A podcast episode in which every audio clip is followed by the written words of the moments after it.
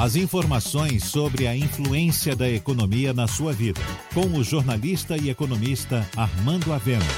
Falando de economia. O Banco Central reduziu a taxa de juros Selic para 3% ao ano. E isso não vai trazer grandes benefícios para a economia, uma vez que a economia está fechada. Dificilmente a redução da taxa de juro vai ter um grande impacto na ampliação dos negócios ou mesmo nos empréstimos, porque os bancos continuam praticando altas taxas de juro.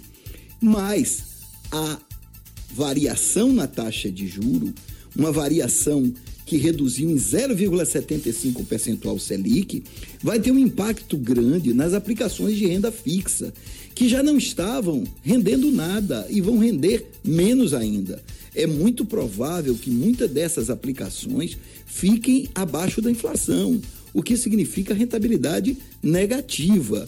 Isso vai fazer com que o dólar seja mais pressionado, porque muitas pessoas estão buscando o dólar como uma saída para os seus investimentos, já que nesse momento não há expectativa para crescimento dos investimentos produtivos. A bolsa, por outro lado, que poderia ser uma boa, uma boa saída para o processo de investimento, também encontra com alguns problemas, porque a instabilidade é grande nesse momento.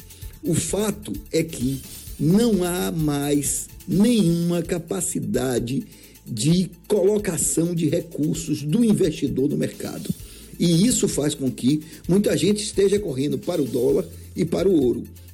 Na verdade, o melhor, o que precisa acontecer é que a pandemia acabe logo e que voltem os investimentos produtivos, porque aí sim teremos possibilidades outras que não investir na renda fixa, como imóveis, investimentos produtivos e outros.